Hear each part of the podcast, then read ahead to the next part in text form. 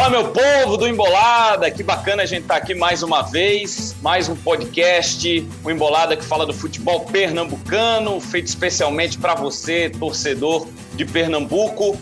E hoje eu estou com o Carlyle Paz Barreto, com o Cabral Neto, com o Camila Alves, que a gente está aqui para entrevistar o técnico do esporte, um podcast especial com Humberto Louser, para falar desse momento do esporte, falar de futuro, falar de contratações, tudo que está acontecendo no Clube da Ilha do Retiro. E a gente começa então com a Camila Alves fazendo as honras da casa aí nesse primeiro papo, com, nessa primeira pergunta com o Loser. Camila, tudo bem? Tudo certo, Rodrigo. Muito bom estar aqui de volta, né? A gente já teve alguns debates aí ao longo da temporada, mas ótimo estar aqui agora contando com a presença do Lousa, né, para poder falar um pouco sobre, sobre esse momento do esporte, sobre esse início de temporada e, e principalmente sobre esse momento de retomada, né? Então, eu queria abrir perguntando ao Lousa é, o que é que representa assim essa, essa mudança realmente de clima aqui na, na, na, Ilha do Retiro. O esporte teve aí um início muito conturbado, não só com a questão da crise política, mas também com, com, esse, com esse longo período aí sem, sem vitórias. E o que é que representa realmente assim para o ambiente do clube, para o, o clima de vocês aí dentro, é, esse momento assim de retomada? É, bom dia, Camila. Bom dia, Rodrigo, Carlale e, e Cabral. É, agradeço aí a oportunidade de estar participando com vocês, falar um pouco do dia a dia do esporte. Essas semanas abertas também é, nos deram essa oportunidade, primeiro, de recuperar alguns atletas e esse refino na última parte do campo. Né? Isso estava nos dificultando, haja visto o número de gols que a gente tem. Então, se você pegar o nosso jogo contra o Ceará, nós fizemos 11 finalizações, tivemos 11 finalizações, mas nenhuma no alvo. Então, a gente tem batido muito nessa tecla, né? Mostrando números para os atletas, individualmente, coletivamente, o porquê a gente não tem aumentado esse poderio ofensivo, porque muitas vezes nessa conexão defesa para o ataque ou de meio para o ataque, a gente tem tomado decisões equivocadas ou temos errado no aspecto técnico, que é o passe. Então, quando você não domina bem, você não passa bem, você não cria deslocamento correto, o jogo seu não vai fluir. E a tendência é que ele fique lento certo? Quando você tiver a bola, ele vai estar lento. Quando você, e muitas das vezes você não vai ter a bola e você começa a gerar desgaste para a tua equipe sem produtividade. Então, isso que, é, que a gente identificou e a gente vem atacando. É claro que isso demanda tempo, né, da noite para o dia. E um outro agravante que a gente tem, que em todas as semanas abertas, a gente nunca pôde contar com a totalidade do elenco. Isso dificulta bastante. Então, porque quanto mais você joga junto, quanto mais você treina junto, um sincronismo vai vindo, um entrosamento vai vindo, e isso facilita para o atleta. Mas é claro que esses resultados nessas três últimas partidas, o que, que teve de mudança? Traz a confiança ao atleta, faz com que ele acredite mais naquilo que está sendo passado, é aquilo que ele está desenvolvendo. E, e, e, o ser humano é dessa forma, todas as vezes que ele é estimulado, ele faz e isso que ele fez, ele traz resultados favoráveis, ele começa a acreditar, ele começa a ganhar uma confiança maior, porque ninguém desaprende a jogar futebol. Então, isso tem nos ajudado. Agora, a gente vai enfrentar amanhã uma grande equipe, que é, que é, que é, que é o Bragantino, uma equipe que vem de um poder de investimento muito grande e já vem com entrosamento. Por isso que vem fazendo boas campanhas ao longo das últimas temporadas. Mas pegando a, pergunta da Camila, é justamente isso, esse, o que, que mudou justamente os resultados que, que estão vindo, é, esse comprometimento, esse engajamento com, com a causa. É, não tem sido fácil é, o nosso dia a dia, mas a perspectiva é que ela possa vir a melhorar e a gente consiga os nossos objetivos dentro da competição. Cabral, fica à vontade também para introduzir aqui, fazer sua pergunta para o Loser. É, já já o Carlyle, eu também participo desse, desse papo aí. Um abraço para você, Rodrigo, para Camila, para o Carlalho, um prazer estar com vocês e um prazer também estar com o Humberto Louser, satisfação recebê-lo aqui no nosso Embolada. Eu queria, Louser, é, tentar traçar até com você uma meio que uma linha cronológica do teu trabalho e começar um pouco pelo, pela parte fora de campo, é, porque você pegou uma, uma, um processo no esporte que eu imagino que tenha sido muito complicado, porque até falei sobre isso algumas vezes. Você veio aqui para ser técnico do esporte e houve momentos em que você precisou ser, sei lá, um gerente em relações públicas, um assistente técnico também. E eu queria que você tratasse especificamente sobre uma semana que eu imagino que tenha sido muito complicada para você, que foi aquela em que os jogadores foram à rede social desmentir aquele que era o presidente interino do clube, que disse que os jogadores tinham recebido salário, os jogadores desmentiram e o presidente prometeu que iria punir esses atletas. É, até o fato, aquela questão do Patrick também, como é que foi aquele processo? Um jogador tão importante, experiente, passou por aquilo. O próprio Mikael também, você teve que afastar. Enfim, queria que você trouxesse um pouco desse resumo dos problemas extracampo que você teve também que se preocupar em resolver naquele momento, Lousa. É, bom dia, Cabral. É, prazer estar falando contigo. Parabéns pelas suas análises. É, sempre coerente, né? É, mesmo quando nos critica, mas isso faz parte também para nosso desenvolvimento, crescimento, mas sempre é, equilibrado é, na, nas suas análises, sempre ponderado e, e, e com a leitura precisa. Né? Então, parabéns mesmo, que é um, é um novo viés aí que a gente precisa bastante também nessa, nessa área de vocês também, né, do, do jornalismo, do comentarista.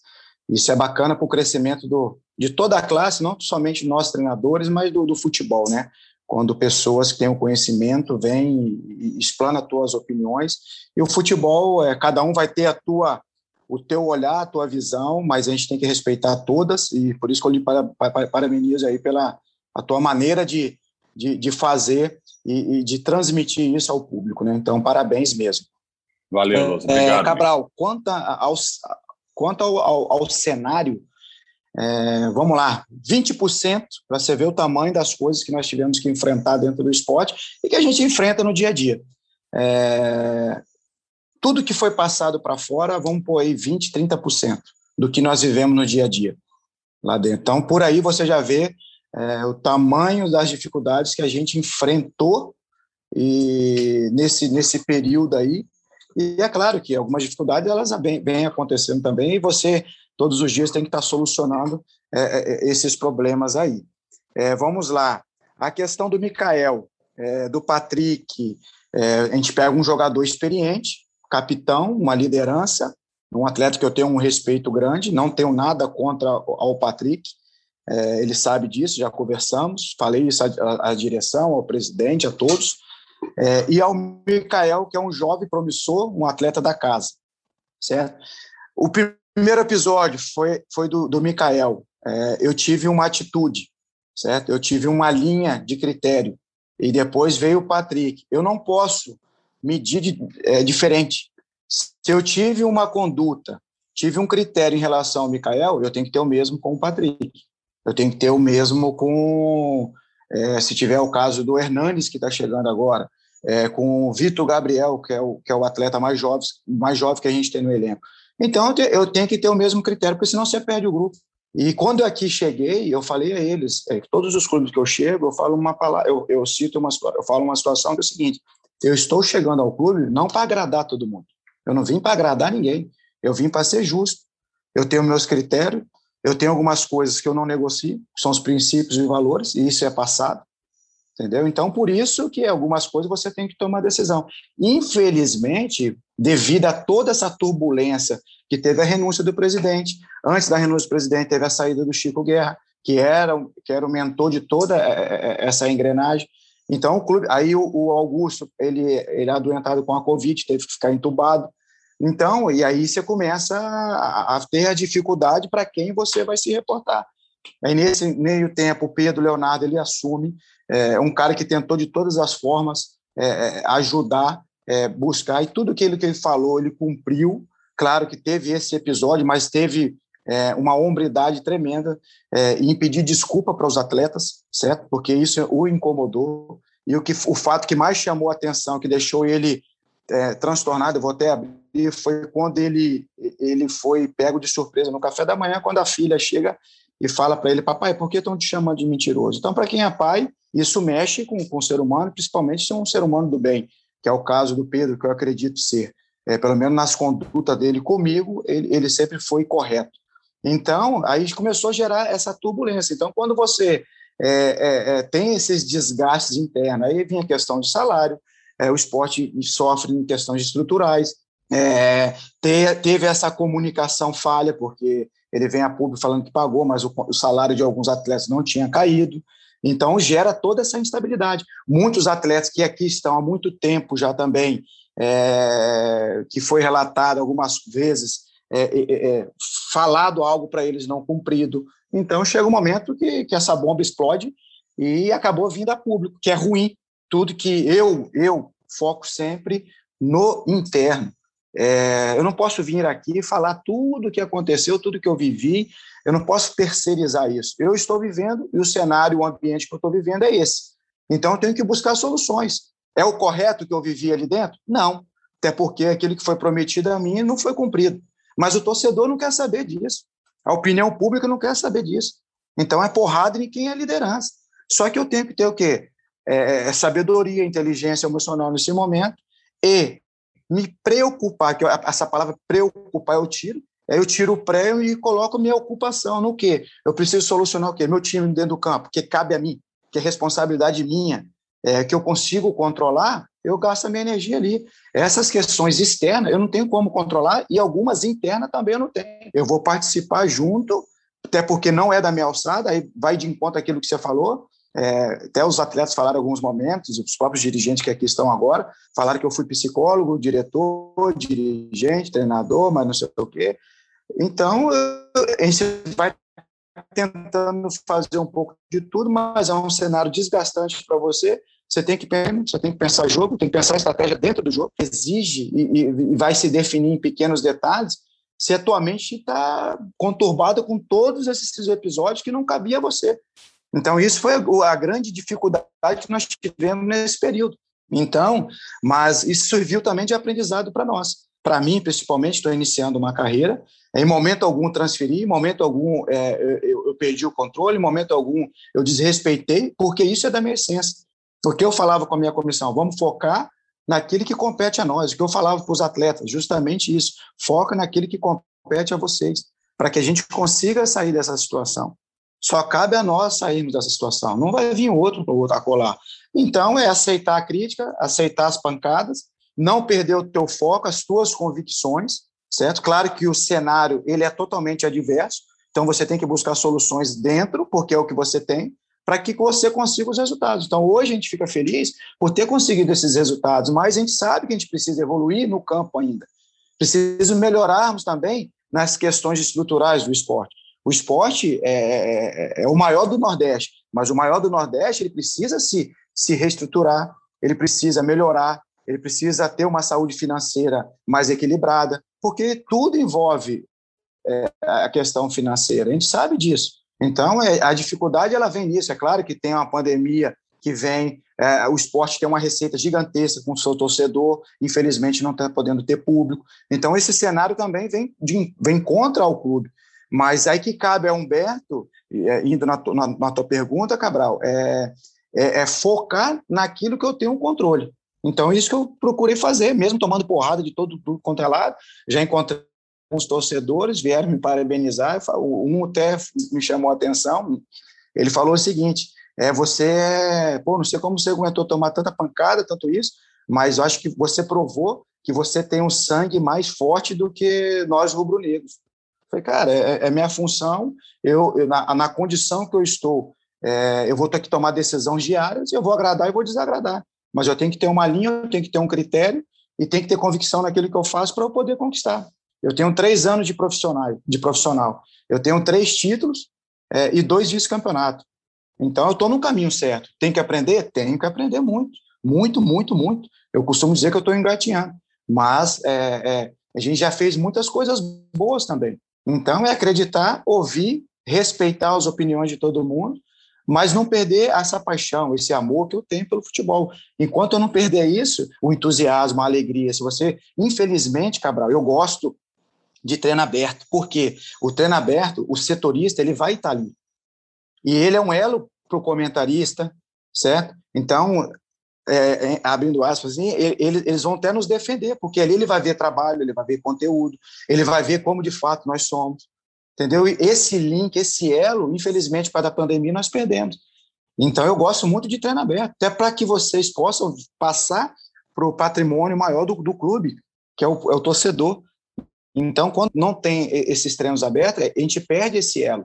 Então, isso dificulta também o nosso trabalho e a maneira como eu gosto de agir, de trabalhar no dia a dia. Mas, assim, eu confesso a você que foi a maior experiência minha, não tinha vivido isso, mas também tem servido de aprendizado para mim. Então, cada dia eu acordo com mais fome, cada dia eu acordo com entusiasmo enorme para poder fazer com que o esporte jogue da maneira que eu quero é, que chegue e como eu acredito que o torcedor quer ver. Qual que é o DNA do esporte? Um time é, intenso, um time que joga vertical, um time que, que, que, que tem jogadores dribladores, que compete do início ao fim em busca do resultado. Foi assim contra o Bahia, fomos premiados aos 42 do segundo tempo. Então, é continuar trabalhando, acreditando naquilo que a gente precisa.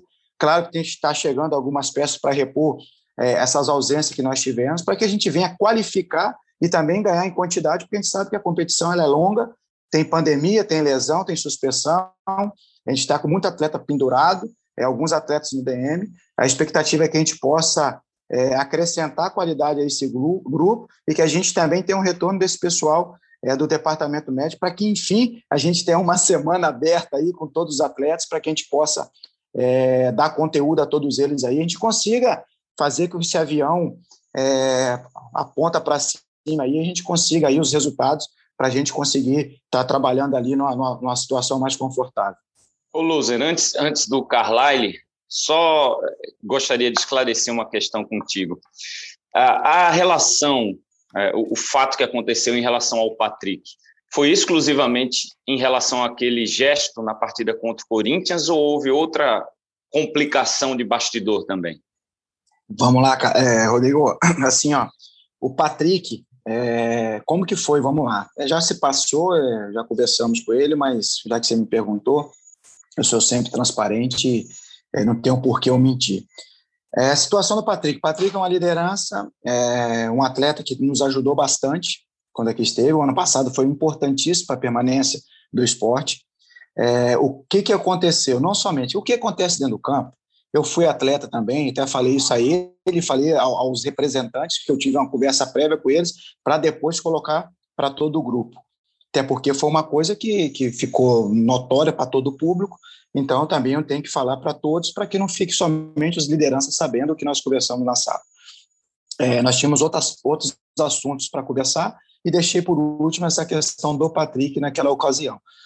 Então, o que aconteceu dentro do jogo, meu, tranquilo, até porque muitas vezes é, esse jogo mesmo do Bahia, é, a gente, porra, comete alguns erros também. Eu sou ser humano, eu sou, eu sou vibrante ali à beira do gramado, às vezes a gente extrapola um pouquinho. Então, uma certa margem a gente dá para o atleta, para ele extravasar. Às vezes o atleta está na reserva ou ele é substituído. Tem esses episódios que a gente faz. Então, até ali, pô, fecha um olho, vê o outro, depois conversa, desde que não exponha. A gente sabe é, interpretar quando o cara está fazendo por maldade ou quando é um gesto ali que dá dois, três minutinhos ele, porra, cai em si e fala, caramba, errei. Entendeu? Isso faz parte. Porque ali é jogo, o futebol tem essa emoção ali dentro. Então você tem que deixar uma margem ali para o cara extrapolar também. Entendeu? Que é bom que ele coloque para fora. Aquele que fica na retaguarda, que fica aqui, é mais perigoso. O cara, quando ele fala para você as verdades, esse é bom. Vai ter conflito de ideia, mas vai, crescimento, vai crescer todo mundo. Há crescimento nesses conflitos. Eu sou dessa forma. Então, naquele episódio, e que bom que eu nunca tinha feito isso, quando acaba o jogo, eu na, na janta, eu falei para o Thiago Neves que o Patrick iria ser titular. Porque ele entrou bem na partida. Então, olha como que o fato do campo o gesto dele lá. Depois ele queria até me mostrar vídeo. Eu falei, Patrick, não precisa mostrar vídeo, eu acredito em você. É, porque ele já comemorou dessa forma, devido aos argentinos, que ele gosta, papapá, essas coisas. É, e ele seria titular. Então, o episódio do campo não foi determinante. Agora, os episódios internos, que já vinha tendo, certo? Mas a gente estava deixando. E aí, depois do jogo, houve alguns episódios que continuou alimentando essa situação, mais em desafio, certo? E aí sim chega para tomar uma decisão. Foi o que eu falei para ele. Meu, se fica somente no campo, eu ia ter um tipo de abordagem contigo. A partir do momento que isso vai se propagando, vai se estendendo, vai se desafiando, eu, na condição que eu exerço, eu tenho que tomar uma decisão. Senão você perde todo mundo. Senão você perde todo mundo. E esse é o meu compromisso com o torcedor, certo? Que é o maior patrimônio do clube, com a instituição, que é maior do que todos nós. Ninguém é maior do que o clube, todos nós vamos passar aqui, por mais campeão que você seja, certo? e compromisso comigo, certo? Com esses, com esses valores e princípios que eu falei anteriormente, certo? E com meus pais, que me deram a educação, me deram as instruções, seja leal, seja transparente, seja educado com todo mundo, porém, briga pelas suas razões. Então, nesse cargo que eu, que eu, que eu ocupo, Rodrigo, eu tenho que tomar decisões. E é difícil pra caramba. Porque atrás de cada atleta, não estou falando do Patrick, tem um staff gigantesco hoje. Tem muitos interesses. Então, muitas vezes, aquilo que a gente prega, aquilo que a gente orienta um atleta, o staff dele vai de encontro. Então, a cabeça do, do atleta, ele fica borbulhando o tempo inteiro. E hoje a gente tem rede social, a gente tem imprensa mais ativa, e outra, futebol é negócio, envolve muita coisa. Só que, enquanto esporte ou qualquer outro clube que ele já, como outros clubes que eu já trabalhei, esses podem negociar. Eu sempre falo quando eu chego outra coisa, não me apego a cargo, não me apego a dinheiro. Por que não me pega a carga a dinheiro? Porque eu tenho que andar corretamente. Eu sei que eu vou chegar lá na frente, eu vou ganhar dinheiro. Tanto é que eu venho para o esporte, eu pago a minha multa. Eu pago a minha multa, se você for analisar, e vem ganhando menos do que eu ia ganhar na Chapecoense por acreditar num projeto, acreditar numa camisa, certo? os profissionais que estão aqui sabem o quanto, que eu, qual o gap que eu, que eu perdi de dinheiro. Mas eu não me apego, eu vim para vencer, eu vim para conquistar, eu vim para deixar um legado, eu vim para transformar. É assim que eu faço onde eu quero passar. Eu quero que as pessoas, quando eu sair, sintam saudade. Então, esse é o meu grande desafio: melhorar o atleta individualmente e coletivamente. É, é fácil? Não, é difícil para caramba. Mas graças a Deus a gente tem conseguido nos clubes no qual nós passamos. Então eu sou muito nisso aí de ver o ser humano, porque eu acredito quando ele está bem na casa dele, quando ele está bem fora, não tem como dissociar o ser humano do atleta. Ele vai render mais aqui. Então, por isso que eu não abro mão dos princípios e valores. Infelizmente, ele teve uma conduta errada, assim como o Mikael também teve, e foram punidos. Foram punidos porque é algo que a gente não negocia. Então, que é um peso para um, é um peso para outro. Aquilo que nós falamos. Se o Vitor Gabriel errar, que é o mais novo, e o Hernandes, que está chegando agora, que tem uma história, vai ter o mesmo peso. Porque senão os do meio ali vão falar, pô, mas para mim tem uma punição, para o outro não. Mas, voltando ao assunto ao Patrick, não tenho nada contra. O empresário do Patrick é, é, é o Fábio Melo, que fez a negociação é, para eu vir para o esporte. É meu amigo, jogamos juntos, tem uma relação super boa, é o que me representa dentro do futebol brasileiro. Então, não tenho nada, não tenho rusga. Quando foi falado se, se eu tinha alguma, algum impedimento do Patrick retornar, eu falei que não, é um ativo do clube, é um atleta experiente, ia agregar valores para nós, certo? O que eu tinha para falar para o Patrick, eu falei a ele, eu não terceirizei a ninguém, não falei para empresário, não chorei para a imprensa, não falei para é, minha comissão, não falei para outros jogadores, eu esperei o momento certo para falar com o atleta. E aí nós nos resolvemos é, pelo menos da minha parte. Então, eu não tenho rancor, não tenho mágoa nenhum, e torço por ele, vamos seguindo em frente, ele lá no, no trabalho dele com a América, nós aqui em busca de, de solucionar todas essas questões que a gente vem encontrando aqui, para que a gente possa fazer o esporte cada vez mais forte. Carlyle Paz Barreto, tudo bem, Carlyle? Manda aí agora. Olá, Rodrigo. Um abraço para você, para Camila, para Cabral e para Lousa. Bem-vindo aqui mais uma vez. Lousa, virar um pouco a chave para dentro de campo. Né? Você, desde que chegou, não teve ainda condição de, de ter o elenco completo. Né? Sempre alguém com questão física, departamento médico. Mas qual a formação ideal que você está prevendo lá na frente? Hernan, Hernanes, por exemplo, você pretende jogar ele na hoje como terceiro homem do meio de campo, na frente dos dois volantes. É, e Thiago Neves, dá para jogar os dois? O Thiago Neves ia ter que buscar o lugar em outro uh, o espaço dele em outro lugar do time? É, excelente pergunta. O Hernando já tive uma, uma, uma, conversa prévia com ele. É, lógico, eu gosto sempre de ouvir o atleta, porque ele é o protagonista. É, qual local que ele, que ele se sente melhor dentro de campo? Primeiro, perguntamos as condições dele, está feliz, essas coisas todas. E um atleta que nos passou uma segurança é, muito esclarecido, já visto o histórico dele também dentro de campo, dispensa comentário pela qualidade, por aquilo que ele já conquistou e demonstrou. É, então, justamente eu fiz essa pergunta a ele. E, e, foi de encontro naquilo que eu enxergo no Hernandes, no Hernandes nesse momento. É justamente jogar à frente, tendo essa proteção. Palavras dele, professor, onde eu sempre rendi melhor foi justamente quando eu tinha essa sustentação de trás. não tendo essa incumbência, lógico eu vou marcar, eu tenho que marcar, mas não tendo essa incumbência de ficar marcando lado a lado com o outro volante. Então vamos lá, a gente vai formatar duas linhas de quatro, vamos para a plataforma na hora de defender. Você vai defender em linha de quatro, ele não, ele como um oito, vamos lá, os cinco e o oito são os dois homens que marcam o eixo central, certo? Com o sete e o onze marcando os corredores laterais. É, então, nesse caso, ele não se sente confortável. Então, ele prefere, ou, aí eu falei para ele, eu tenho duas formas de encaixe. Por quê? Ou faço o 4-4-2, é, marcando o 9 e o 10, no caso ele seria o 10, o terceiro homem do meio campo, vamos falar de números assim, é, ou eu faço um 4-4-1-1. Por que o 4-4-1? Você, como 10, você me dá mais um equilíbrio, certo? Defensivo, para tirar principalmente o volante da, de circulação, o volante da bola de retorno do adversário. E na minha retomada, você já é um possível passe vertical. Você é um primeiro passe vertical mais simples. Eu tenho um passe mais complexo, mais longo, vertical, que é o 9, que você pode dar um passe vertical com um jogo apoiado, que você vai apoiar para eu ter a transição dos meus dois pontas, que é o 7 e o 11. Então, eu já estou defendendo, atacando. Assim como você tem que atacar defendendo, não permitindo o ataque, o contra-ataque adversário. Então, na questão tática, eu vejo ele fazendo essa questão, porque também é um bom passador, né? ou então marcando com, no, nas duas, no, com, ao lado do 9. Então eu passei isso para ele. Ele falou: então, é nessa maneira que eu, qual eu gosto de jogar. E aí você falou: ah, o Thiago Neves também é um 10, é um articulador. O Thiago é, é, vinha cumprindo uma função tática muito importante. É, haja visto dentro do jogo do Atlético Goianiense, nós saímos dessa formação e fomos para uma formação de 4-1-4-1, centralizamos o Marcão. O Thiago Neves veio para adaptar em cima do, do. Nossa, esqueci o nome do número 8 do Atlético Goianiense do Marlon Freitas, é, para poder ter esse equilíbrio, que o Marlon tem, vinha fazendo esse jogo, eles estavam tentando alargar a nossa linha para ele ter essa filtração, mas eu precisava de um homem a mais ali para ter essa retenção ali não permitir esse jogo entre linhas do adversário e essa infiltração. Então ele fez isso aí também.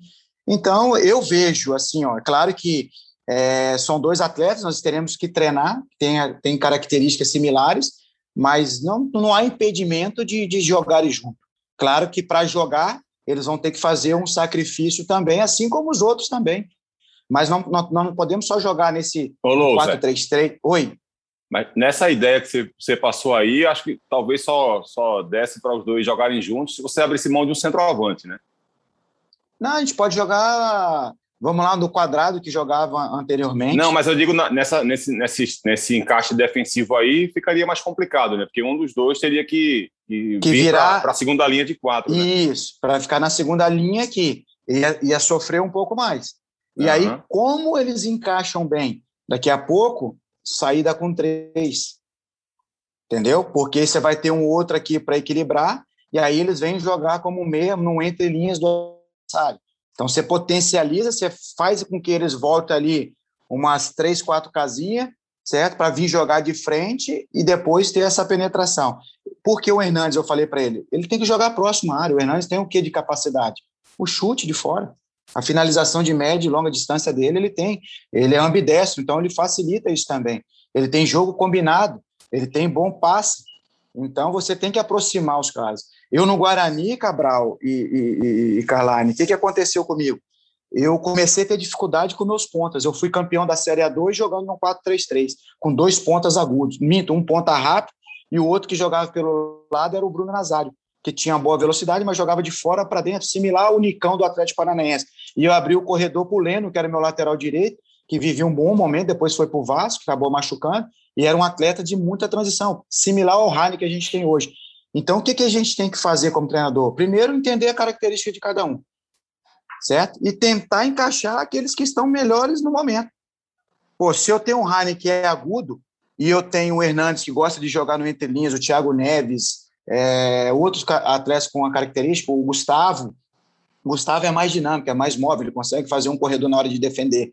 Então, o que você tem que criar um mecanismo ofensivo para que você consiga potencializar essas características, as capacidades do seu atleta. E com isso o coletivo ganha, certo? Aí agora na hora de defender, como que a gente faz? E aí que eu fiz no Guarani, eu falei aos atletas, eu joguei com três número 10, que foi Longini, Rondinelli, é, e depois era Matheus Anjos, é, o, o, Guilherme era o menino que veio do Ituano. Então nós jogávamos com 3-10. Eu falei, cara, para a gente poder jogar com 3-10, o que, que nós vamos ter que treinar para caramba? Pós-perda. Porque eu sabia, porque esses caras para correr para trás ia gerar desgaste, eu não ia ter profundidade nunca. Eu ia ter que vir sempre cateando, mas hoje a transição defensiva é muito rápida. Eu ia estar sempre enfrentando defesa baixa. Então eu treinei atacar em defesa baixa e treinei muito pós-perda. Quantos gols nós fizemos? Oito em pós-perda. E aí eu levei isso o Curitiba, desafiei o pessoal, nós vamos fazer 10. E para Chapecoense, vamos fazer 12 em pós-perda. Porque é a maneira a qual, no, no, Curitiba, eu tinha que propor jogo. Porque eu era o grande da Série B. Então, o que, que eu fiz? Gente, nós temos que propor jogo, nós vamos pegar muita defesa abaixo. Como que nós vamos ter um desequilíbrio a mais em cima do adversário? Quando a gente retomar essa bola na, na nossa, no nosso momento da perda, quando nós estivermos atacando. Então, insisti em treinamentos dessa forma, e nós somos premiados nesse número de gols, que foi decisivo para a gente se manter no G4. Infelizmente, eu saio numa oscilação, mas isso eu consegui levar de vivência e experiência, aquilo que eu peguei do, do Guarani, do Curitiba, e fomos premiados na Chapecoense. Porque fizemos gols assim, era um time que fazia poucos gols, mas é, muitas vezes é, fomos taxados ali que era um time somente reativo, mas nós fizemos gols na construção desde o goleiro, fizemos gol construindo no campo ofensivo, então, nós tínhamos ideias de, de, de, diversas ali. Então, era time reativo, era um time que, que sabia controlar o jogo, que tinha ataque rápido, que tinha ataque posicional. Então, para jogar 38 rodadas, você tem que ter variações, tem que saber jogar com três, certo? Como nós fizemos, e eu gostei bastante no nosso jogo contra o Grêmio. Jogo do Juventude, nós perdemos, mas nós jogamos muito bem, com três zagueiros. E era a maneira que a gente tinha para fazer, porque os nossos pontas é, não viviam momentos bons, estava machucado ou não estava em momentos bons. Então, nós temos que entender isso aí também, para saber encaixar as peças, é, a qualidade desses atletas, junto com aquelas necessidades que a gente enxerga que o coletivo ele vai aflorar. Então, esse é o nosso desafio, estar tá atento a todo instante, a fazer com que o atleta acredite nessas variações, e você tem que ter variação, Cabral, porque olha o jogo agora do Bahia.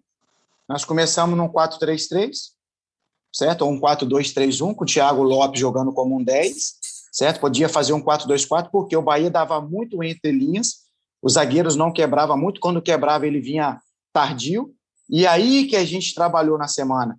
Quando a gente entrar no passe entre linhas que o zagueiro quebrar, nós vamos trabalhar a figura do terceiro homem. Quem será a figura do terceiro homem? O ponta ou o lateral. Nós trabalhamos muito nisso porque os dois laterais do Bahia permitem essas entradas. E o Bahia tem sofrido nesses ataques do adversário. Então, nos estudos que nós tivemos com, com o Tiaguinho, com o Joãozinho da análise e o Gabriel, é, o meu auxiliar, nós identificamos isso. Vamos trabalhar em cima disso. E nós trabalhamos naquela deficiência nossa. Aquilo que a gente vinha trabalhando de deficiência, que era a nossa transição defesa-ataque, e qualificação e refino nessa última parte de campo. E aí, o que, que aconteceu? Casou em cima do nosso adversário.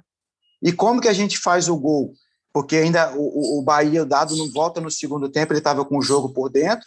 Eu precisei trazer o Thiago Lopes para fazer um 4-1-4-1 para equilibrar, porque eles iniciaram melhor que a gente, gerando dificuldade. E no segundo tempo, o Dado, o que, que ele faz? Ele estica as linhas e começou a gerar desequilíbrio em cima do Chico, com uma dobra de Rossi e Nino. O que, que eu tive que fazer? Tiro o Thiago, porque eu já não estava sofrendo por dentro.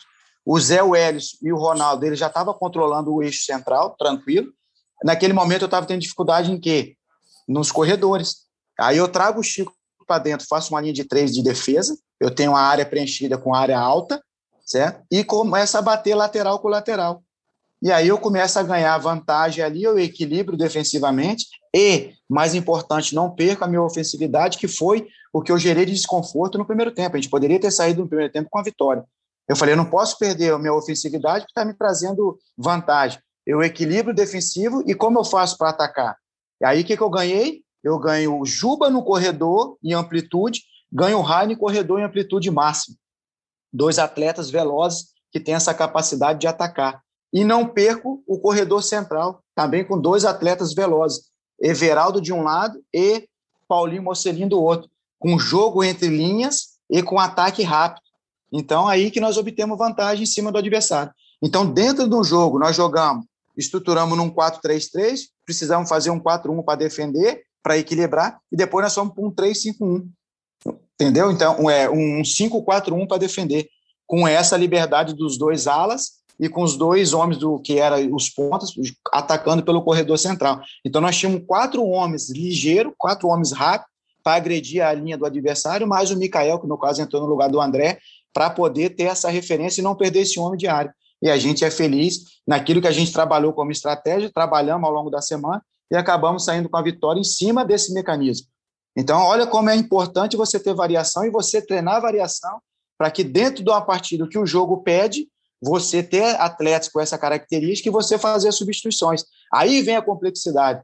Em cima de tudo isso, o jogo te pediu, certo? Você vai fazer a substituição em cima da característica do teu atleta, mas você tem que contar com que ele entre e consiga executar o teu plano de jogo. Porque senão essa substituição, ou você vai ser professor pardal ou mexeu errado. Quando você mexe e, e dá certo, legal, você é elogiado, mas faz parte do contexto. Então você tem que estar com a cabeça limpa, voltando àquela pergunta anterior, quando você tem turbulência diária, a sua preparação ela é prejudicada, então você tem que estar com a cabeça limpa para que você possa, dentro do jogo, enxergar esses pequenos jogos. Porque aí vem um jogo de xadrez, você tem que estar atento para estar mexendo esse tabuleiro a todo, essas peças do tabuleiro a todo instante, para você obter vantagem, obter controle do jogo e estar mais próximo da vitória. Então, esse é o nosso desafio, não somente no dia a dia, na estratégia, mas dentro do jogo também. Então, é... pode falar. Oh, desculpa. É, você jogou com três zagueiros com situação de jogo, né? mas em algumas outras partidas você já havia iniciado partida com três zagueiros. Né? Você pode utilizar, é, embora é, os dois volantes agora estejam dando uma, uma sustentação, né, um equilíbrio para o time, mas você pode utilizar três zagueiros, abrindo mão de um dos volantes e com isso a Hernandes para jogar ao lado de Thiago Neves? Sim, a gente fez essa estrutura é, nesse jogo mesmo. Quem que jogava? Jogava três zagueiros, que eu via, como eu falei para vocês anteriormente, nós estava com dificuldade com os homens de beirada. E aí você tem que jogar com um articulador. Você tem que jogar com um volante. Tudo bem, vamos lá. É, um volante ali, o Zé, Marcão, Ronaldo, tem essa capacidade de fazer para ter esse equilíbrio de eixo. E aí sim você pode trazer. Quem que fez essa função quando nós jogamos com três? Thiago Lopes que é um 8-10. O, o Hernandes também sabe jogar de 8, só que ele vai ter uma incumbência menor para marcar. O Gustavo consegue fazer aqui também. O próprio Thiago Neves, é, como ele foi aplicado, o Thiago estava rodando 10, 11 km por jogo. Então ele tem esse laço para fazer, tem esse comprometimento, esse engajamento. Tudo é questão de encaixe. Na hora de defender, eu tenho que defender. É que eu falo com, com o Mikael, o próprio Gustavo, tem evoluído bastante. O futebol é atacar e defender o tempo inteiro. Não cabe mais hoje. É, você não pode dar o luxo de perder um jogador. Ah, esse jogador não pode marcar. Ah, ele não é o pitbullzão, não é o marcador. Mas se ele souber é, é, taticamente a função, ele vai tirar a entrada de bola do adversário, ele vai tirar os espaços do adversário. Então, o futebol ele é físico, ele é tático, mas ele é mental, em cima, acima de tudo. Se eu tiver o entendimento do jogo, a leitura do jogo, a inteligência tática ali, é, saber interpretar o cenário, isso que é o mais importante. O cara vai saber jogar. Pô. O Luxemburgo falava uma coisa lá atrás, quando ele jogava no Cruzeiro, aquele Cruzeiro que ganhou tudo. O Alex é marcador? Não, o que, que ele falava? Alex, você não é veloz igual os outros, só que você tem uma inteligência. Então, na hora que a gente perder a bola, você vai dar cinco passos antes que os outros, vai se posicionar numa região do campo que a bola não vai passar ali. Então, você não vai comprometer toda a engrenagem defensiva da equipe. Então, isso que nós temos que passar para os, para os nossos atletas. Ô, Lousa, Na hora de. Oi. Eu, eu, eu sempre é, defendo que você não necessariamente precisa ter jogadores de forte marcação, de fato, para ter um time marcador. É, a, a, marcação hoje ela é, é, é, muito importante os movimentos coletivos. Né? Como é que você faz o modelo de jogo ser bem treinado e ser bem executado? Você falou aí de pressão pós-perda de bola. É, se o modelo de jogo teu é ofensivo, como você falou, você jogava com três camisas 10, então você estava tendo ocupação do espaço lá na frente, perdia a bola, é muito mais fácil, entre aspas, você fazer essa pressão pós-perda do que ter que fazer a transição defensiva. Tudo depende dessa, de como está bem treinado a equipe e essa ocupação de espaço. O que eu, o que eu, o que eu é, queria conversar com você sobre essa possibilidade de ter Hernandes e Thiago Neves é sobre uma outra questão talvez possa preocupar, que é talvez uma perda de intensidade. Você falou aí de Thiago Neves correu 10, 11, vinha correndo 10, 11 quilômetros mais ou menos por jogo e tal. Mas é, o Hernandes é um jogador que estava vindo de lesão, por exemplo, teve algumas lesões de São Paulo. E óbvio que ninguém vai discutir a qualidade do Hernandes. Você falou aí da possibilidade de utilização dele. O Hernandes pode jogar em qualquer lugar do meio-campo, porque ele já fez essa função na Juventus, na Inter de Milão, no, no Lazio, na Lazio. É, já jogou muito pelo lado direito do campo, mas na Juventus aparecia muito pela esquerda. No São Paulo, com o Dorival, apareceu bastante pela esquerda. O cara ambidestro, faz gol de esquerda, faz gol de direita, bate falta de esquerda, bate falta de direita. Então, um cara como esse, com essa quantidade de recursos, você precisa ter o máximo possível dele. Mas, ao mesmo tempo, quando eu começo a imaginar, de repente, ter é, o Hernanes, o Thiago Neves, o André, por exemplo, são jogadores que vão ter que se desgastar mais do que o normal. Você não é, não, não faz essa transição pós-perda de bola no esporte. Então, eles estão que vão ter que ficar recuando para fazer transição defensiva. Você não teme, de repente, perder essa intensidade no jogo. Claro que as cinco substituições podem diminuir esse impacto, mas você não tem um pouco de, de temor de, dessa atualização por conta dessa intensidade, não? É, Cabral, perfeita a tua pergunta. É, isso é o dia a dia que vai nos dar, né? Lógico que as semanas abertas ela vai facilitar e vai, vai nos nortear. É, qualidade, cara, dos três que você falou aí é, é indiscutível. Então, como que nós temos que potencializar essas qualidades? Vamos lá, se eles vão jogar um pouco mais ali para poder alimentar, e sabemos nós que a bola ela é mais rápida que qualquer jogador, nós vamos ter que ter alguém que eles possam alimentar. Lógico que vai ter momento também que eles vão ter que participar dessa transição, vai ter que ter essa infiltração dentro da área para pesar a área, como a gente fala, né? É, para ter mais elementos dentro da área com possibilidade de você fazer o gol. É, então, é essa engenharia tática aí, esse sincronismo de movimentos que nós temos que. Esse é o nosso desafio agora para o momento, certo? Saber encaixar. É, a gente tem falado do Thiago, do Hernandes, mas também não pode esquecer do, do Gustavo, que é um atleta dessa, dessa origem, o próprio Thiago, é, tem, tem tido dificuldade, questão ali é, clínica dele ali, alguns momentos tem, tem tido dificuldade, mas é um atleta que tem uma entrega, uma questão tática muito importante, é um atleta que tem potencial ainda de crescimento, eu acredito muito nesse atleta também, é, não rendeu aquilo que ele pode render até agora, ele foi atleta meu no Curitiba, é, esse atleta nos ajudou bastante lá, então é um atleta que a gente acredita que sabe jogar na beirada, sabe jogar por dentro, sabe jogar de oito, também faz múltiplas funções dentro do campo. Esse Thiago que você está falando é o Thiago Lopes, só para deixar Lopes. claro, para o torcedor não achar Isso, que é o Thiago Neves. E, é, o Thiago Lopes. Então, cara, você vai vendo, você está tendo atletas com recurso técnico, a gente sabe que o futebol ele exige, a quilometragem, é, isso aí também já é comprovado, é, se você pegar 10 anos atrás, a quilômetro 10, 15, 20 anos atrás, a quilometragem ela não, não mudou muito. O que mudou é a intensidade. É, o, o, número de vezes que esse atleta vai sprintar, o número de vezes que esse atleta vai andar, é, o, o, a quantidade que ele faz de metro por, por minuto ali, é, essas coisas que estão elevando, entendeu? Quanto que ele, ele, ele corre aí em alta intensidade, entendeu? Isso que vem aumentando. Então, isso que tem sido o grande diferencial do jogo. O KM, ele tem se, tem se mantido aí nas últimas Copas ali, é, bem próximo, né? Agora, essa intensidade, essa volúpia, é, porque hoje você vê, é 5, 6 segundos, 5 segundos o cara já está montado. Está todo mundo montado já para defender. Então, quanto mais rápido você for, é aí, quanto mais rápido você é, aumenta a sua incidência de erro. Então, o que, que você tem que se desafiar diariamente? Qualificar esse erro com intensidade.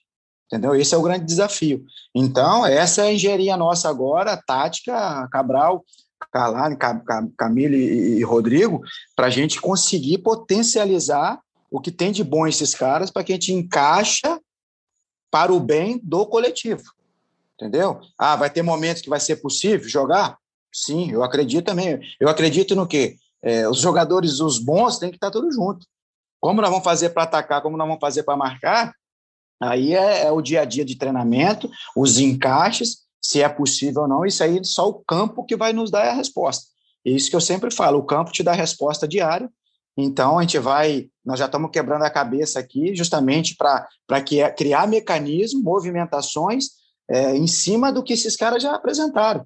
Lógico que agora é, um, é uma outra realidade, um outro momento, e agora nós temos que, é, em cima das nossas ideias, das nossas convicções, é, mostrar a eles e convencê-los que é possível é, fazer a máquina girar com, com essas potências que a gente tem dentro do elenco. Claro que vai ter que ser pago um preço, e caríssimo, isso é normal. Então, nós, para atacar, precisa movimentar, precisa é, dar opção para poder jogar, e para defender, você tem que ter esse compromisso. É pressão alta?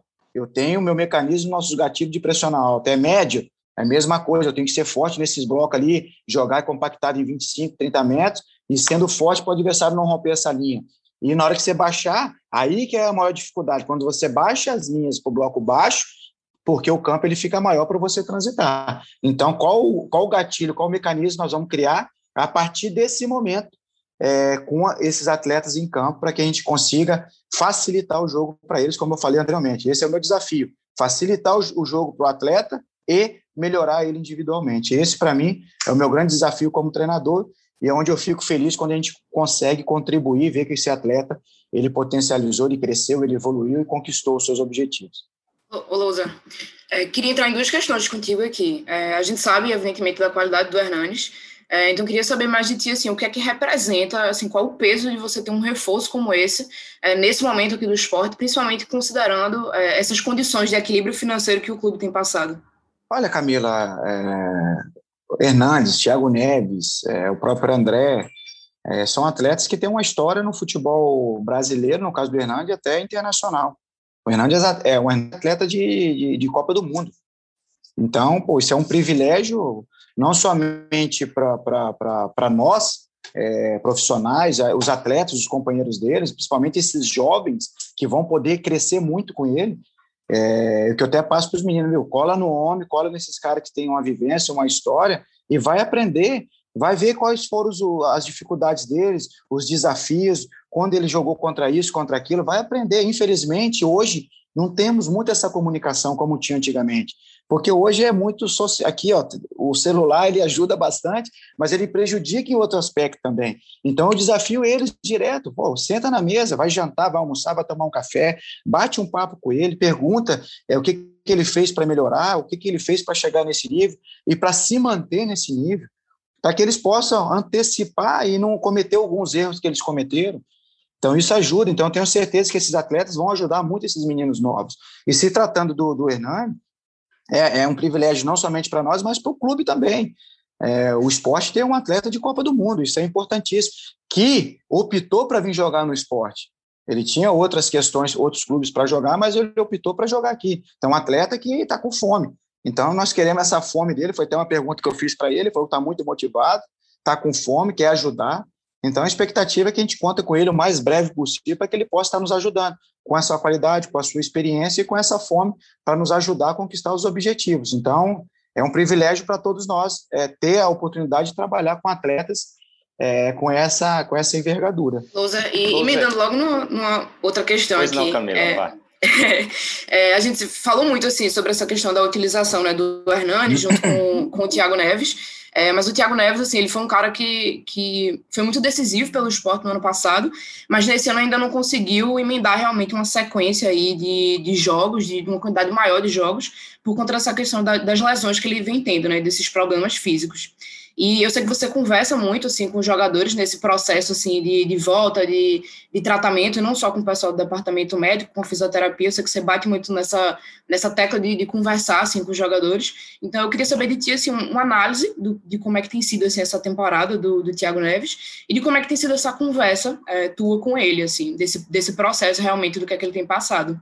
Perfeito, Camila. É, depois que ele teve a Covid, é, isso foi passado para nós dentro do clube. Né? Depois que ele teve a Covid, é, infelizmente tiveram essas intercorrências de lesões aí. Então, ele começou não conseguir é, é, ficar mais tempo dentro do campo.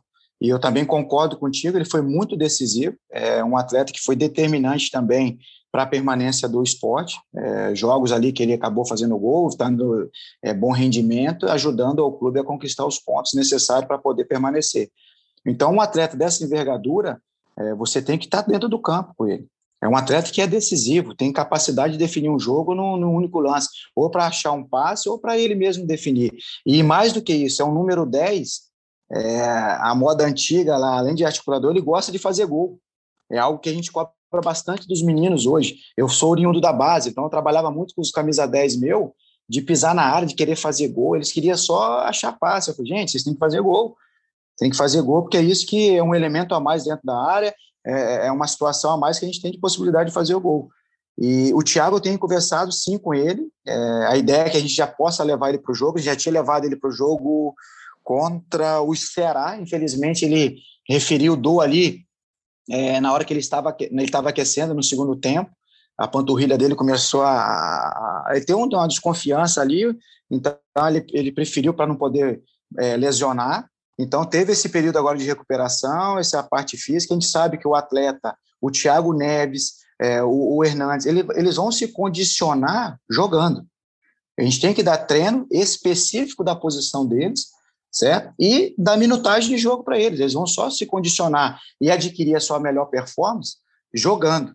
Então, nós temos que ter esse cuidado, por isso que a gente tem conversado bastante com o Marcelo, que é o meu preparador físico, é, com o Inaldo, que é lá da fisiologia, mais o Vitor e, e, o Duda, que são o pessoal ali da parte física que ajuda o Marcelo também, é, para a gente criar esse mecanismo, para que a gente consiga dar treino a ele, dar esse nível de força, é, dessa preparação física para ele adequada, para que ele possa, é, a cada jogo, ir ganhando minutos. Ah, um jogo joga, joga 20, depois 30, 45, e daqui a pouco está jogando o jogo inteiro. Então, esse, esse é, é, o trabalho que a gente tem feito com ele e conversado com ele. Então, a ideia é que ele vá para o jogo, é esse jogo agora contra o Red Bull, e que a gente consiga dar é, um pouco de tempo de jogo para ele, isso a gente vai conversar ainda hoje na nossa reunião, por isso é a reunião que eu falei que eu tenho depois da, da nossa entrevista aqui. É, o Hernandes, a ideia que a gente já leva, vou antecipar aqui para vocês, é que a gente já leva ele para o jogo do Flamengo, para que ele tenha essa, esses minutos em campo também, e assim a gente vai ganhando. Então, nós vamos ter mais semanas abertas, isso vai ser muito importante também, para que esses atletas é, tenham essa aquisição física, essa questão tática também implementada, e que eles consigam nos ajudar aí com, essas, com as suas capacidades aí, que eu tenho certeza, a qualidade, como nós falamos, é indiscutível. Esses caras vão nos ajudar bastante. Essa é a nossa expectativa, a nossa esperança aí, para que a gente possa conseguir vitórias dentro da competição e consigamos manter esse bom momento que a gente está vivendo. Lúcia, sei que teu tempo está tá apertado, mas só para a gente Vocês finalizar aqui. Vocês que mandam aí, então. Obrigado, amigo. É, não sei se eu consegui esclarecer algumas coisas. É, hoje Esclareceu eu falei, eu falei bastante, né, meu? Pelo amor de Deus. mas é bom assim, viu? É bom assim. Cara, assim, é bom eu, demais, né, Cabral? Eu vou falando. Cabral, eu gosto eu muito. Quero... Inclusive, eu tenho, ainda tenho uma escrita pergunta para fazer para o aqui. Se você Pode deixar, vou. Pelo amor de Deus! Deixa, pode, deixa para depois. Cabral, Cabral gosta de mergulhar na, nas questões táticas, né, Cabral? Eu, eu gosto. Gosto demais. Vamos, vamos mergulhar. Demais. Assim, ó, estou é, aberto aí quando vocês precisarem. Ah, se não for, ah, vai, não precisa ser gravado, você pode, cara, estou aqui à disposição de vocês. Infelizmente, como eu falei, nós perdemos esse elo por causa da pandemia. Estou torcendo que possa abrir. Eu gosto dos treinos abertos. Eu não tenho essa esse, esse milímetro. É lógico, em clássico, alguma coisa ali de bola parada, algum ajuste aqui, porque hoje todo mundo se conhece, todo mundo se estuda. É, uma questão ou outra ali a gente pede para as câmeras baixarem ali, mas o resto não pode ver, porque vocês que vão, vão passar para o torcedor, que são, os, são o principal é, do, do clube, né, cara? Então a gente tem que ter esse elo também. E é legal que vocês vão vendo o nosso trabalho também, aquilo que é desenvolvido, que não, às vezes está lá no jogo, pô, mas o time não faz isso, não faz aquilo, não faz aquilo lá, mas é treinado, mas isso demanda tempo para fazer. O Guardiola mesmo fala, eu tenho que ser cobrado mais fortemente, porque eu vou, escolho o jogador que eu quero, para jogar na ideia de jogo que eu quero, então ele vai pegar o melhor da posição, certo? Na melhor estrutura possível, e olha o tempo que é para conquistar, né? E nós estamos falando do, do melhor, cara. Olha o Klopp, olha os exemplos que a gente tem. Infelizmente, no nosso futebol, é, a gente é massacrado, é, é, cultural, infelizmente, é muito analisado em cima de resultado, certo? Infelizmente, às vezes você ganha, mas jogando nada, jogando nada, que essa vitória é enganosa, não vai te levar onde você quer chegar. E às vezes você está performando, mas o resultado não vem, você está perdendo por alguns detalhes, gols totalmente evitáveis, gols totalmente evitáveis, e, mas isso vai te levar num lugar mais a fundo. Só que aí é interrompido porque não tem resultado, a rede social vem, a imprensa vem, o torcedor vem, e aí não sustenta. Infelizmente, os clubes, é, e muitas vezes, ele, é, em determinado momento, ele é gerido de fora para dentro. Seria que teria que ser o contrário, de dentro para fora, porque você vive o dia a dia do clube, você sabe o que está acontecendo dentro do clube, por isso que eu sempre falo, em cima dessa lei que mudou agora de troca de treinadores, quando você vai contratar o profissional, você tem que fazer uma análise porra, total dele. É o profissional que você quer? É o perfil que você quer? Ele sabe trabalhar com a ideia que você quer? Ele tem o DNA do clube? São várias perguntas que você tem que fazer para você escolher esse profissional e minimizar esse erro. Senão, você vai ficar só trocando, trocando, e medida paliativa, comprando, vamos lá, o sossego.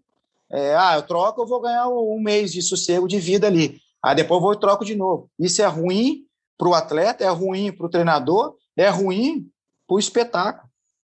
Você não vai ter jogo, cara. É impossível, Cabral. É, você, primeiro que você chega no clube, você tem que quebrar uma metodologia antiga. Vai quebrar um hábito de um atleta. Como você quebra um hábito? Primeiro, o atleta tem 20 anos de história lá, desde a base dele, 15, 10. Você tem que quebrar uma ideia ali. Pegar algumas coisas que você acha positivo, que vai acrescentar na tua ideia, e aí, a partir daí, botar a sua metodologia de trabalho.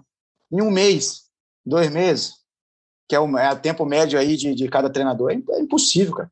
É muito difícil, mas você tem que correr contra o tempo, é, entender esse cenário que você tem. O Guardiola, nós falamos, né, ele é privilegiado, ele vai pontuar, vai buscar o que ele quer. Nós temos que chegar a identificar o que você tem e ó, trabalhar, potencializar, achar o encaixe perfeito para que você consiga o resultado. Aí você vai conseguindo o resultado, você vai conseguindo colocar o, o seu trabalho. É isso que você tem que ter. Mas assim, eu também não vou, não vou, eu não acredito somente o resultado pelo resultado.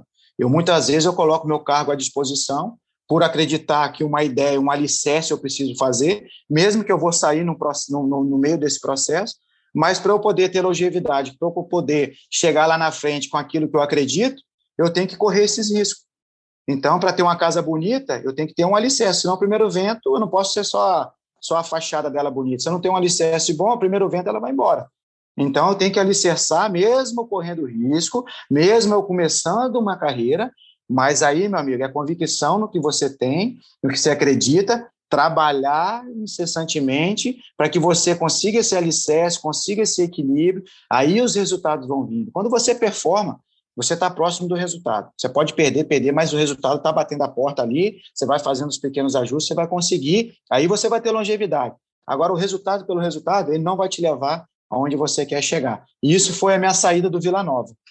É, então, deixando aqui uma, uma situação. Mas vamos falar, cara, eu gosto de falar, é, gosto de trabalhar também, quando entra nesses aspectos táticos também, é desafio, a gente aprende pra caramba com vocês, eu gosto de ouvir, às vezes os torcedores me param ali, eu ouço também, gosto de ouvir outros treinadores, gosto muito de ver jogo, você aprende muito vendo jogo, do meu time, dos adversários, jogos aí aleatórios ali, é bom demais, que você vai aprendendo pra caramba, e eu sou um apaixonado e eu amo isso que eu faço, e cada dia mais a gente vai procurar aprender para poder fazer o melhor pelo clube que a gente está defendendo hoje é o esporte, então, o torcedor pode ficar tranquilo, porque empenho, dedicação, amor, paixão, é, isso nunca vai faltar, porque eu dependo disso, eu vivo disso.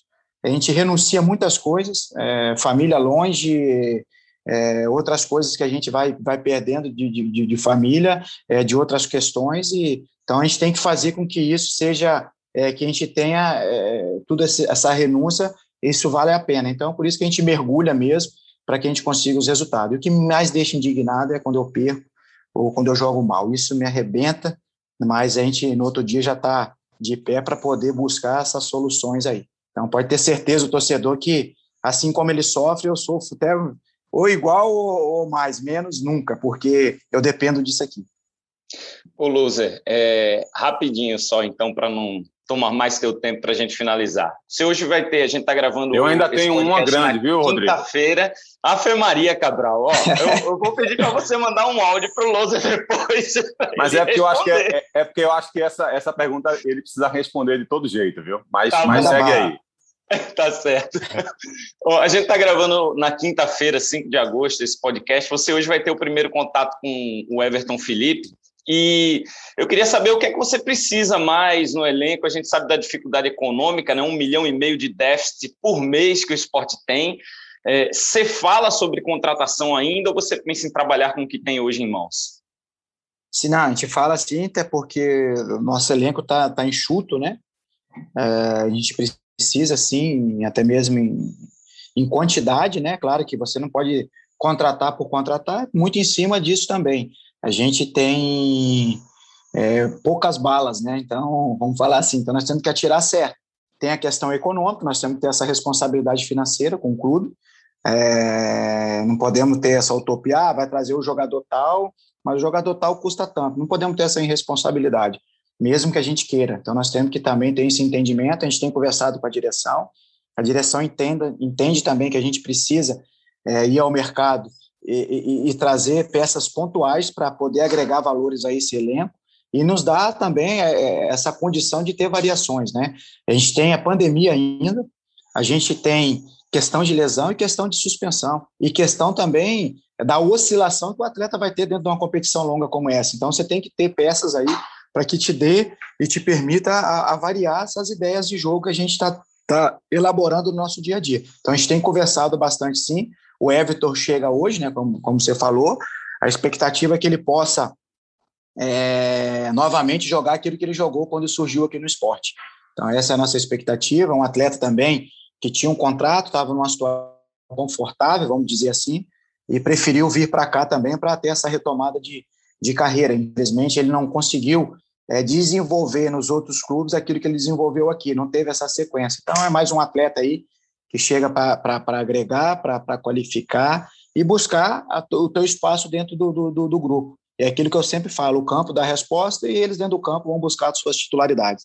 Então, quem ganha com isso é o esporte, que os treinos vão ficar cada vez mais competitivos e a gente espera que a gente possa ter essa evolução, essa crescente dentro da tabela e que a gente consiga os resultados. Vamos ter é, um jogo dificílimo né, contra o Red Bull Bragantino, uma equipe que investe pesado, uma equipe que já vem jogando junto há muito tempo. Isso é um facilitador tremendo. Eu falo isso nos clubes que eu passo, para que você Talvez a melhor marcação alta do, do, da Série A, né, Luz? Perfeito, nós já estamos trabalhando com isso aí, cara. E, e mais do que nunca, Cabral, é, você vai fazer o estudo, a gente até brinca aqui, cara, os caras têm uma ideia de jogo, é, é muita variação, é muita variação. Você tranca um lado, abre dentro, tranca dentro, abre o lado. Ah, marca alto, eles têm a, a saída longa. Você marca baixo, eles vão te criar mecanismos para entrar. Então, tem criado uma dificuldade para a gente tremenda. Então, é um jogo que, taticamente, nós vamos ter que ser perfeitos ali. Nós vamos ter que estar precisos nas nossas movimentações, né, nas nossas compactações, é, nas nossas comunicações, é, e na hora que tivermos a bola também, sair dessa pós-perda deles, que eles acreditam muito, eles jogam com a linha muito alta, e essa pressão alta dos caras. Então, nós vamos ter que ter, além da questão defensiva tática, esse primor, certo? Nós vamos ter que também ter qualidade refino na hora para sair dessa pós-perda dos caras, para que a gente possa gerar esse desequilíbrio para o adversário. Como que eles conquistaram isso? Característica de atleta, é a ideia do, do, do, de um sistema que já joga assim desde lá de trás. Então, eles vão ao mercado pontualmente buscar atletas com essas variações, essas capacidades, isso facilita. E essa longevidade, esse tempo jogando junto, isso facilita para caramba. O cara olha para o lado, ele já sabe que, é, sem olhar para o lado, quer dizer, ele já sabe que vai ter um, um, atleta ali. Então, eles têm essa segurança de passar, é uma zaga que já tem ali o próprio Léo Ortiz seleção, a gente sabe que o Claudinho não está, mas pô, foram buscar o Praxedes, é, que é um atleta com uma qualidade, uma capacidade gigantesca também. Então, um, um time que tem variações, tem um elenco que consegue é, fazer trocas dentro do jogo. Com essas cinco trocas também ajuda muito quem tem elenco. Você consegue mudar o jogo dentro de uma partida. Quando você não tem um elenco e variação, isso dificulta, dificulta bastante também. Então, não é à toa que o Red Bull Bragantino está fazendo campanhas excelentes aí. Então, vai exigir da gente, é, tanto para defender como para atacar, um, é, um dia especial para a gente, para que a gente possa obter o nosso resultado de vitória. Vai lá, Cabral. Vamos lá, então, para essa última pergunta aí, minha, pelo menos. É, antes de até de falar é, sobre a pergunta, isso que o Lousa falou aí da, da questão do técnico, né, de você pensar no treinador que você quer. O Bragantino é um clube que vem fazendo isso. Né? Você pega as ideias de, dos treinadores do Bragantino, dos últimos treinadores, são sempre muito semelhantes. Foi o Antônio Carlos, depois o Felipe Conceição, vem o Barbieri. Então, não é um time que vai buscar no mercado quem está à disposição. Um, clube que vem buscando no mercado aquele treinador que, que tem a mesma ideia do que a diretoria está querendo promover no seu, na sua equipe. Né? Mas, entrando na pergunta para o Louser, é, eu acho que era muito justo, viu, Rodrigo, fazer essa pergunta, porque foi, foi o, a, a tecla que eu mais fiz críticas ao Loser ao longo do trabalho dele, então não poderia perder nunca essa oportunidade para ele falar também sobre essa questão que é em relação às trocas, aos, às mudanças feitas, às alterações durante os jogos. É, que eu bati em alguns momentos, achando que houve trocas ou equivocadas, na minha avaliação, ou demoradas, Loser. É, e assim, eu acho que é muito injusto, e eu nunca tentei fazer isso, pelo contrário, querer te taxar como um técnico que não tinha leitura de jogo, porque primeiro porque para você atingir o patamar que você atingiu, você não teria chegado onde você chegou se você não tivesse isso. Segundo que no teu primeiro jogo no esporte contra o Retrô, eu e o Rodrigo fizemos o jogo e a gente bateu muito nessa tecla que você já tinha identificado o problema do esporte naquele primeiro jogo. Talvez a palavra que você mais gritou ali à beira do campo foi ritmo, ritmo. A gente destacou muito isso, porque é era um defeito gravíssimo do esporte mesmo, aquela lentidão na saída de bola. E você estava tentando, já no primeiro jogo, modificar essa questão. E terceiro, porque se fosse um, uma, uma. Você tivesse esse defeito de ter uma, é, uma leitura de jogo equivocada, você não teria feito alterações como você fez, por exemplo, diante do Bahia, como você fez, por exemplo, diante do Fortaleza, porque não é só porque o resultado não veio que as mudanças não foram bem feitas. Acabou acontecendo aquele lance muito infeliz do Maidana, que acabou prejudicando o resultado. Né? Então, houve outros jogos também que você conseguiu fazer uma leitura muito bem feita do que, do que o time, contra o Santos, por exemplo, daquilo que o time precisava, no momento exato. O cara que não sabe fazer, ele não consegue fazer quase nunca, e você mostrou em vários jogos que conseguia fazer. Mas houve momentos em que chamava atenção, e é claro que não tem como a gente exemplificar todos, todos esses momentos aqui. Mas, por exemplo, destacar talvez a tua insistência em tentar recuperar o Maxwell e ele não vinha conseguindo dar resposta positiva na equipe. É, em alguns momentos também, talvez a demora para mudar uma ou outra peça. Eu entendo que às vezes o time está meio ajustado, você tem o temor de mudar e o time se desorganizar dentro de campo. Eu entendo isso. Não é porque você tem cinco alterações, você tem a obrigação de fazer as cinco. Mas o próprio Gustavo, por exemplo, um garoto que tem, um, para mim, um potencial incrível, e que em algum momento da, dessa temporada ficou meio esquecido. Aquela semifinal contra o Salgueiro me parecia que pedia o, o, o Gustavo em campo. Houve outros momentos também, só agora você começa a dar mais campo para ele, mais minutagem para ele. Eu acho que é um garoto que precisa mesmo ganhar mais tempo. Aquela, aquela questão do Vitor Gabriel, por exemplo, contra o Corinthians, estava muito claro como o Corinthians foi explorando o, o, garoto, que assim, fiz questão de ressaltar isso na transmissão, ele não tinha culpa absolutamente nenhuma, um menino de 17 anos de idade apenas, e acho que foi para o jogo meio que de surpresa, porque o Sanders só ficou fora do jogo momentos antes da partida, então ele nem teve tempo de se preparar para aquele jogo e de repente pegou o Corinthians no, no lado mais forte do Corinthians, né, com o Gustavo Mosquito numa grande fase, indo para cima dele o tempo todo, e, e talvez naquele momento ali fosse o ideal fosse tirá-lo de campo naquele momento que ele tomou o cartão amarelo ainda no primeiro tempo. Enfim, houve alguns momentos em que eu fiz críticas a você nesse sentido de de mudanças. E eu queria agora deixar esse espaço aqui no Embolada para você falar sobre, sobre essa questão desse teu trabalho, desse, desse teu lado do trabalho, Lúcia. Hum, não, legal, Cabral. Por isso que eu te falei assim, ó, logo quando a gente abriu, né, te parabenizei pelas suas, é, pelas suas análises, né, pelos seus comentários, é, e muitos deles foram críticas.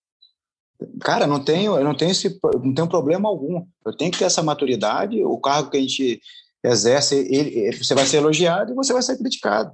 Ah, quando eu sou elogiado, legal. Eu lembro prime o primeiro jogo de transmissão, quando eu fui contratado, eu estava vendo o jogo junto com a comissão lá em Chapecó ainda. É, tava você, não sei quem que estava narrando, cara. Não sei se era. Ou, não vou lembrar. Talvez o Rodrigo ou o Rembrandt, né? Rembrandt, acho que era o Rembrandt. Acho que era o Rembrandt. Pô, vocês me elogiaram pra caramba. Ah, legal, os caras me elogiaram, aí depois que eu não dá uma porrada, eu não, eu não gosto dos caras. Os caras não, não tem essa, esse milindre, essa vaidade, nada. Eu vou aceitar. O que que acontece? É, a questão do Vitor Gabriel, vamos lá. Ele foi, lógico, o Sandy no treino, antes do jogo, acabou sentindo lá, teve essa fratura ali no, no pé. E na oportunidade, como a gente não treinou, eu poderia entrar com o Patrick na direita e o Rani na esquerda, mas eu não treinei. Eu optei para quê? Manter um atleta da origem. Ele vinha treinando super bem, o um menino, certo? Infelizmente, Cabral, aquele jogo não só culpa do Vitor. Ele é o menos culpado, eu, eu, eu, acredito nisso também. Nossa equipe não jogou nada. Foi o pior, assim, ó, dois tempos que nós não jogamos nada. O primeiro tempo do Corinthians, segundo tempo do Fluminense. O resto, tudo equilíbrio. Nenhuma equipe foi superior a gente, nenhuma. Com todas as dificuldades que a gente tem, que nós tivemos. Então, nós tivemos dois tempos, certo? Nesses jogos todos aí, que tanto é que a gente cobra mais áspero ali no, no, no intervalo contra o Corinthians. E depois do jogo do Fluminense na representação. Então, esses dois momentos foram terríveis. Então, o menino, ele também foi prejudicado pela engrenagem do total, do todo ali. E por que não tirar ele após o amarelo? Aí você fica ali, né, cara? Eu prefiro eu tomar a porrada, mesmo que daqui a pouco eu estou prejudicando a equipe, é, em acreditar, porque a equipe inteira está mal. Pô, falei, daqui a pouco os caras vão entrar no jogo, o menino também vai crescer. Imagina lá, o menino está surgindo, está vindo, com 15, 20 minutos você tira ele. Você acaba com ele. Então, lógico, você corre um risco de tomar o segundo, o terceiro. Na verdade, nós fomos tomar o gol no finalzinho, foi um gol contra lá. É, e a gente conseguiu ali equilibrar, mas sem agredir o adversário. Só um momento ali com o Betinho é, foi uma finalização de fora e um contra-ataque que nós tivemos com, com, com o Gustavo, que ele poderia ter conduzido e achado um melhor passe. Mas muito pouco, muito pobre o primeiro tempo nosso lá. E então por isso que eu não tirei ele, falei, levo até o intervalo, tiro o garoto, converso com ele. Aí vem a questão, é fácil colocar e é fácil tirar. E como nós vamos conduzir para esse atleta que é um ativo do clube, é um potencial do clube, um menino que já foi seleção brasileira, Conversei com o treinador da seleção brasileira sub-17, que está acompanhando o Jardim lá no Japão, é, sobre esse garoto, entendeu? O que a gente enxerga nele para que ele possa voltar à seleção, continuar aqui esse crescimento com ele, assim também como o Gustavo. É, se falou muito que eu tinha uma, uma rusga com o Gustavo, nunca tive. O Gustavo, é, as semanas dele de treinamento era ruim, ele tem um, potencial gigantesco, então a gente vinha sempre conversando com ele. E o campo que vai te trazer a minutagem, entendeu? Eu não posso ser injusto se o atleta vai mal ao longo da semana e o outro está melhor que ele e a gente põe esse.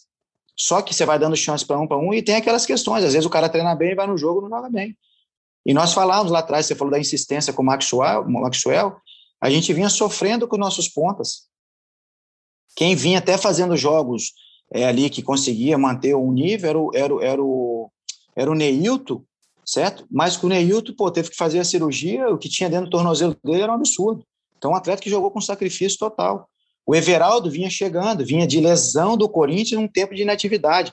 Paulinho Mocelin vinha de lesão na Chapecoense, um tempo de inatividade. É, o Trellis, nós adaptamos ali, porque ele já jogou nessa função. Então, demanda um pouco de tempo, porque nós tínhamos o Mikael e tínhamos o André, que já tinha chego. Também vinha de um período de inatividade, mas não de lesão, de minutos em campo. Thiago Neves vinha de lesão. É, vamos falando ali os jogadores, então, é, mas só que quando você entra em campo, apaga isso. Mas ninguém quer entender de fato quais são as reais condições desse atleta. Então, para você mudar um jogo, é aquilo que nós falamos lá do Bahia. Você tem que entender o que o jogo está pedindo, ver dentro do teu elenco, você tem característica para isso. Ah, muitas vezes lá no Santos eu estendi bastante ali porque o time estava encaixado. Aí você fica naquilo, pô, se eu mudo, você tem que o jogo estava ali pegando e nós estávamos próximos, porque o contra-ataque começou a entrar. É, contra, contra o Santos, inclusive, eu, não, eu, nem incluo nessa crítica, não. Acho que Isso. você foi perfeito naquelas mudanças. Inclusive, até eu falei na, na, na, hora que você tirou o André e o Thiago, eu até falei, eu acho que ele, os dois estavam cansados já, mas acho que ele segurou exatamente porque o time estava encaixado e havia, de certa forma, o medo de você tira uma peça como essa. Os dois estavam se desgastando muito na marcação, ajudando demais na marcação. E é importante essa marcação nos zagueiros do Santos, porque eles gostam de jogar também, Não. como o Fernando Diniz faz. Então, de repente, se você tira um desses aí e começa a desorganizar, vai ser muito direcionado a essa tua alteração. Né? Então, naquele jogo especificamente, eu acho que está entre os jogos em que você foi muito bem nesse aspecto. Sim, aí nesses outros assim que a gente vai vendo, a gente fica nessa, nesse, nesse dilema, né? O jogo pede quem são as características e você tem que mais do que nunca contar com o atleta, ele entrar e entrar bem, porque senão sua troca também não surtiu efeito. E essa que é, o grande, é a grande questão. Quando entra lá no Bahia, igual o Júlio, né, na Fórmula ganhamos o jogo, show de bola. O Fortaleza, na hora que. O que era a estratégia do jogo de Fortaleza? Quebrar o ímpeto dos caras, entendeu? Levar o jogo do primeiro tempo ali, lógico, deu chance de matar, faz o primeiro, mas leva o jogo sem sofrer gols para não deixar os caras. E no segundo tempo eles vão se expor mais, e aí nós tínhamos uma troca mais leve. Aí, porra, o Maxwell entra expulso na minha forma de ver, injusta, porque a gente vai vendo alguns jogos ali, o Marcos Rocha contra o Bahia era para ser expulso. Se for seguir critério, ele foi muito mais agressivo do que o, o Maxwell naquela ocasião. E aí nós tomamos gol naquela, naquele lance lá do, do, do, do, do Maidana. Então, tem jogos ali é, que a gente fica ali mesmo. E, porra, podia ter isso aqui. Mas, assim, nós temos que tomar a decisão e vamos embora. Você está no calor do jogo, está interpretando todo esse cenário e você vai mudar sempre para melhorar. E respeito, por isso que eu respeito a todos, cara, que vão falar, ah, demorou para mexer, mexeu errado. É, tem várias questões que vão ser analisadas. Vocês têm que comentar em cima daquilo que vocês estão vendo. E a gente tem que tomar decisão antes. Entendeu? Esse, e é o nosso cargo, é o nosso dever. Então, por isso que você tem que estar lúcido ali, é, vivendo o jogo mesmo, entendendo qual é o momento certo de trocar e por quem você vai trocar e por quê, para que você consiga fazer com que o seu time melhore. Todas as substituições é para o seu time melhorar, seja no aspecto ofensivo ou defensivo ou na junção dos dois. Então, por isso que eu não tenho. Pode ficar tranquilo, cara. Obrigado por me ter me dado essa oportunidade de, de, de falar. Mostra aí a tua, a tua hombridade, o teu caráter, e por isso que eu te falei lá atrás, te parabenizei. Você já me elogiou bastante e já me criticou também. Então, eu não tenho, é, assim como os outros também me criticaram, é, toma pancada direto, cara, não tenho, eu respeito. Eu respeito. Infelizmente, a gente não pode ter o dia a dia para vocês verem o que é trabalhado. Isso aí também serviria até de uma defesa para a gente, mas é tranquilo, cara. Eu gosto, eu vou ouvir, eu vou ouvir a todo mundo. Isso aí que eu falei lá atrás, que meu pai falou: respeita a todo mundo, ouve, mas porra, defende a sua tese, defende as suas, suas ideias. É, Cabral, vou errar, vou acertar, é, mas sempre em pró de fazer o melhor para o clube, melhor para a equipe certo? Não tenho vaidade nenhuma. O Gabriel lá, que é meu assessor, eu até falo com ele, fala, eu, eu, eu se eu pudesse fugir das entrevistas, fugir de tudo, de, de, me, de aparecer, eu fugiria. Não gosto mesmo. Eu gosto de trabalhar, cara. Eu gosto de ver meu time jogando bem. É, pô, vai botar os meninos lá para vender, os caras mais experientes para falar. Eu gosto de ver o time jogar. Isso que mais, às vezes, quando o time não joga, da maneira que eu, que eu enxergo, que eu vejo potencial, isso que mais me incomoda e que mais me desafia também. E aí eu fico quebrando a cabeça junto com a comissão aqui para que a gente consiga melhorar. E quando a equipe melhora, quando você vai ver uma crescente, pô, você fica feliz demais. Olha o trabalho que a gente fez na Chapa. A gente chega em último colocado do estadual, cara. E os caras totalmente desacreditados, mas eu olhava e falei, pô, os caras já jogaram ali, jogaram aqui, jogaram. Desaprenderam, não. O que está faltando para esses caras? Então, primeiro vamos dar um carinho. Toma a porrada você, deixa esses caras soltos, é, começa a ter, botar conteúdo e vai embora. Aí, pô, a gente é campeão estadual, depois campeão da B, onde o clube queria só manutenção, porque senão ia fechar as portas. E aí, dentro da competição, nós falávamos, presidente, vamos que nós vamos subir, vamos que tá bem.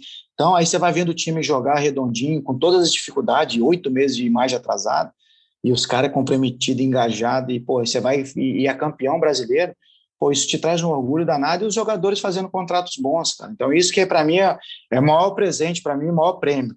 Então, enquanto eu tiver essa paixão, esse entusiasmo, esse amor, nós vamos estar tá aí e faz parte do jogo, tomar pancada, ser criticado, e, mas a gente sempre respeitando, é, sabendo que isso não é pessoal. Lógico, quando vai para o cunho pessoal, aí você tem que ligar para a pessoa para procurar entender o porquê está fazendo isso. Infelizmente, é, algumas coisas a gente sabe que acontece, é, mas assim, cara, sempre respeitando e por isso que eu te parabenizo mesmo, não me canso de, te parabenizar. Eu tenho certeza, quando a gente tiver a oportunidade de sentar, conversar, é, você vai, vai me ajudar bastante também, que você é um cara que, que tem esse entendimento, tem essa leitura, gosta de, de atacar nessa, nessa questão tática, por isso que suas análises são sempre muito bem feitas. E pode, pode continuar criticando, elogiando, que nós estamos aqui para é, crescer, para ajudar o esporte.